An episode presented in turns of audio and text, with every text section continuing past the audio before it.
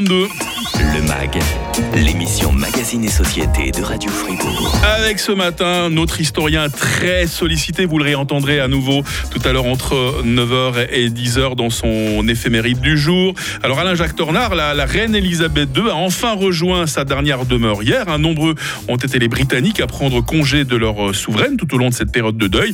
Moi je me dis c'est l'occasion ce matin avec l'historien de Radio Fribourg que vous êtes de rappeler euh, pour commencer les moments clés euh, du règne d'Elisabeth II. Il y en a eu beaucoup hein, parce que le règne 70 ans tout de même. hein. Oui, alors je remarque quelque chose, c'est qu'elle a accompagné euh, l'essor médiatique de notre temps et du XXe siècle. Quand elle née en 1926, on vient de faire les premiers essais de la télévision. On en avait parlé euh, Mhm, mhm. à, à l'occasion. Euh, quand elle, euh, en 1939, elle- c'est d'ailleurs ça a été filmé, mais c'est passé à la, à la BBC, à la radio, avec sa sœur, mais c'est elle qui parle.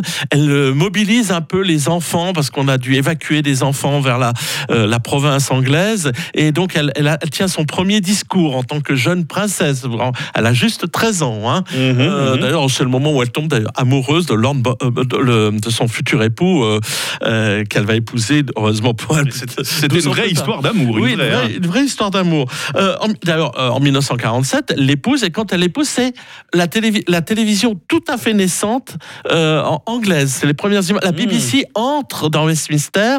Elle n'avait pas pu le faire pour le précédent, euh, le précédent euh, bah, Couronnement. euh, couronnement. Tandis que là, oui. Et, et- et ainsi de suite. hein. Le couronnement, on va justement en parler en 1953. Ça, alors tout le monde voulait avoir une télévision. Là encore une fois, c'était encore les balbutiements Mm. de la télévision. Et 1953, c'est un grand événement parce que c'est la première fois qu'on a l'Eurovision. Voilà. Alors, on n'avait pas pu faire la Mondiovision à l'époque parce que la- à cause de la courbe de la Terre, ça- les ondes ne pouvaient pas atteindre les États-Unis. Donc il fallait Mm. attendre qu'on ait enfin un satellite. Voilà. hein. Donc, vous voyez, à, à- à toutes les époques, alors parmi les grandes dates, moi, que j'ai j'ai retenues, euh, il y en a une que personne ne retient, c'est en 1979, le 27 août, euh, la mort de Lord Mountbatten, justement, euh, qui était lié à sa famille et qui a été assassiné euh, par les l'IRA, les membres de l'IRA, parce Ah qu'il oui. avait, il avait été le dernier vice-gouverneur de, des Indes.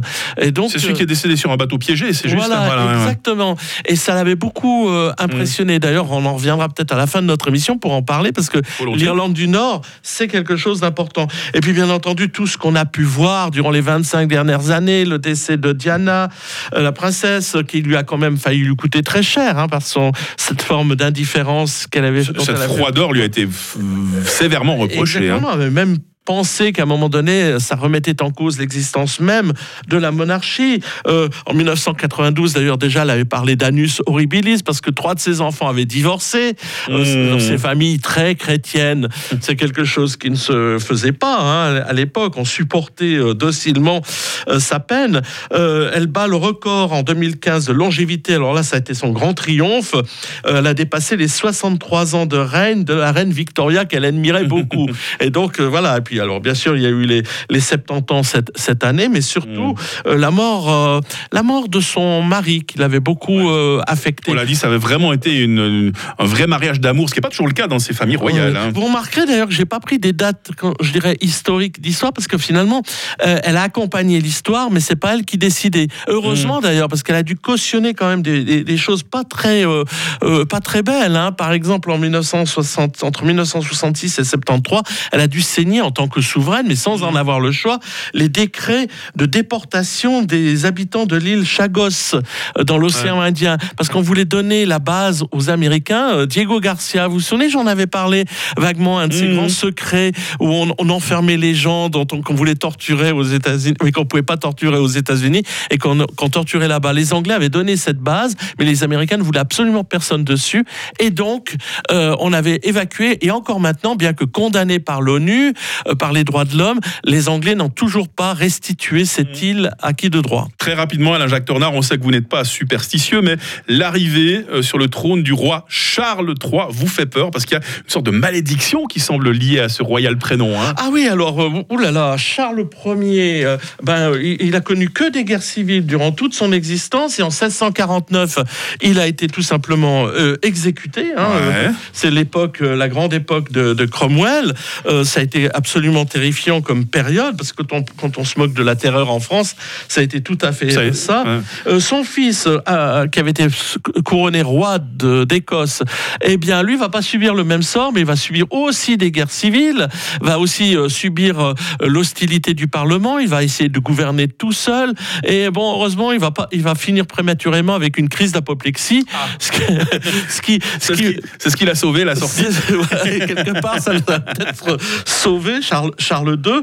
Et donc, euh, euh, le résultat des courses, c'est que trois ans plus tard, euh, il y aura la glorieuse révolution. Jacques II, euh, son héritier, va, va, va, va tomber Mhm. et ça sera une nouvelle ère, celle que nous connaissons d'ailleurs, de une euh, monarchie constitutionnelle bon teint.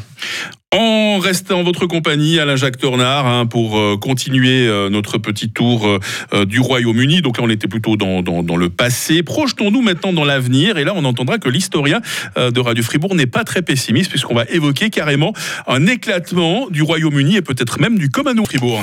Le MAG, l'émission Magazine et Société de Radio Fribourg. Et nous sommes toujours en compagnie de l'historien de Radio Fribourg. Vous nous avez rappelé, Alain-Jacques Tornard, les moments clés du long règne d'Élisabeth II. Vous nous avez fait part de, de vos craintes de voir monter sur le trône quelqu'un qui s'appelle Charles. hein. Il y a comme une malédiction autour de ce prénom. Et là, je ne vais pas vous accuser d'être pessimiste, mon bon Alain-Jacques, mais vous semblez craindre un éclatement du Royaume-Uni. On se le disait quand on préparait cette émission. Pourquoi donc c'est le Brexit qui est si lourd à digérer pour une partie du Royaume? Ah bah, le Brexit, euh, Brexit a été une véritable catastrophe. hein. Euh, D'ailleurs, plus de la moitié des Britanniques maintenant estiment que euh, cette sortie non contrôlée de l'Europe, ça s'est fait aussi de manière assez, assez bizarre. Eh bien, euh, ça se passe mal. Un million de personnes ont quitté le Royaume-Uni parce qu'ils étaient étrangers. Simplement, il manque maintenant. hein. Il manque Mhm. 90 000 chauffeurs. Or, maintenant, il faut transporter beaucoup de choses euh, de- de- de- pour nourrir les, les Anglais venant de l'étranger. Donc, euh, il y a une inflation absolument euh, inouïe, une fragilité économique et sociale. Et D'ailleurs, il y a une blague hein, qui circule en Angleterre. Euh, le premier citoyen est Faut la pauvre. avec l'accent. Hein. Non, Le premier citoyen Voilà. est pauvre et travaille. Le riche exploite le premier, le soldat le deuxième, le contribuable paye pour les trois, le vagabond se se, se repose pour les quatre, le poivreau boit pour les cinq, le banquier escroque les six, l'avocat trompe le- les sept, le médecin tue les huit, le croque-mort enterre les neuf, et le politique vit des dix. Ah, voilà. Euh, Ça, c'est du bon humour anglais comme on l'aime. hein. et, et tout, et tout est résumé là. Il y a eu un, il y a un discrédit euh, du politique. Et c'est Mhm. ça qui est extrêmement grave en, euh, pour nos amis britanniques. Ouais. Donc c'est euh, avant tout l'Écosse qui pourrait vouloir se séparer. Oh là là, euh, si avec l'Écosse. Mike. avec l'Écosse. Il y a 15 pays qui sont membres du Commonwealth. Alors attention, le Commonwealth, c'est pas le marché commun. Les Anglais ont plutôt des liens justement avec l'Union européenne. C'est un lien, mais c'est un lien culturel, c'est un lien symbolique, c'est un lien de prestige inouï qui donne l'impression que le soleil ne se, lève- ne se couche jamais sur l'Empire, encore maintenant, Mhm, alors qu'il n'y a mhm. plus euh, d'Empire. Mais il vous a pas échappé que la Barbade, par exemple, n'a pas hésité l'année dernière à déclarer son indépendance. Ouais. Et on a le pays de Rihanna, hein, pour situer à nos auditeurs. hein. Voilà, exactement. Je sais que ça vous parle, Rihanna Ça s'est passé d'ailleurs de manière tout à fait euh, correcte, hein, mais euh, il n'empêche que euh, euh, beaucoup de pays attendaient la disparition de la reine euh, pour pas lui faire de la peine, parce qu'on y est attaché, euh, il y a un lien sym- symbolique. Alors, tant que c'est la Jamaïque, par exemple, euh, qui, a, qui pense pouvoir déclarer aussi son indépendance euh, très prochainement, euh, c'est pas un gros morceau, ça, mais il y a deux énormes morceaux. C'est d'abord euh, le- l'Australie. Il y a un Mhm. premier ministre euh, albanaise qui, qui est travailliste maintenant et qui a même nommé un ministre chargé de, de, de créer la République Ah. australienne. Ah. Oh, bien sûr, pas bon je- signe, ça. je, ra- je rappelle à nos auditeurs et auditrices que la reine était, euh, et d'ailleurs maintenant le roi Charles III est maintenant roi euh, d'Australie. Le problème, Mhm. c'est que l'Australie a beaucoup changé. Bon, déjà, euh, ils ont un, un gros problème, c'est que vous savez que c'était un lieu de relégation pour les gens qui avaient mal tourné en Angleterre. On les envoyait là-bas au XVIIIe siècle. Donc c'est un pays qui a un petit problème avec ses origines, Mhm. qui a détruit ses aborigènes, euh, qui est maintenant d'ailleurs peuplé de beaucoup de gens venant de tout à fait ailleurs en Asie. Donc voilà, une une indépendance. Le Canada pourrait suivre, même si le Canada est beaucoup plus dans la retenue. Et puis il y a surtout dans la Grande-Bretagne même, à la fois l'Irlande, l'Irlande du Nord depuis le début, depuis le, printemps, est gouvernée par les membres du, les du Sinn Féin, qui sont donc des républicains, qui n'ont qu'une envie maintenant, c'est de créer une république, de rejoindre plutôt la République d'Irlande, et avec les catholiques qui sont désormais euh, en Irlande du Nord. Donc là, ça serait une grosse perte. Et la plus grosse perte symbolique, c'est naturellement l'Écosse. Mm. L'Écosse qui pourrait donc euh, euh, déclarer son indépendance. Il y a un vote même qui est envisagé par la première ministre Sturgeon, Nicolas Sturgeon, pour l'automne de l'année prochaine, dans un an. et d'ailleurs, le, les Anglais font tout pour l'éviter parce que cette fois, comme les, les Écossais ont voté oui, oui pour le maintien dans l'Europe, euh, c'est un bon prétexte pour quitter euh, le giron britannique, pour rejoindre l'Union européenne et le club des États du Nord de l'Europe, style Norvège euh, et, le Danemark, qui se sentent beaucoup plus proches maintenant de ces gens-là.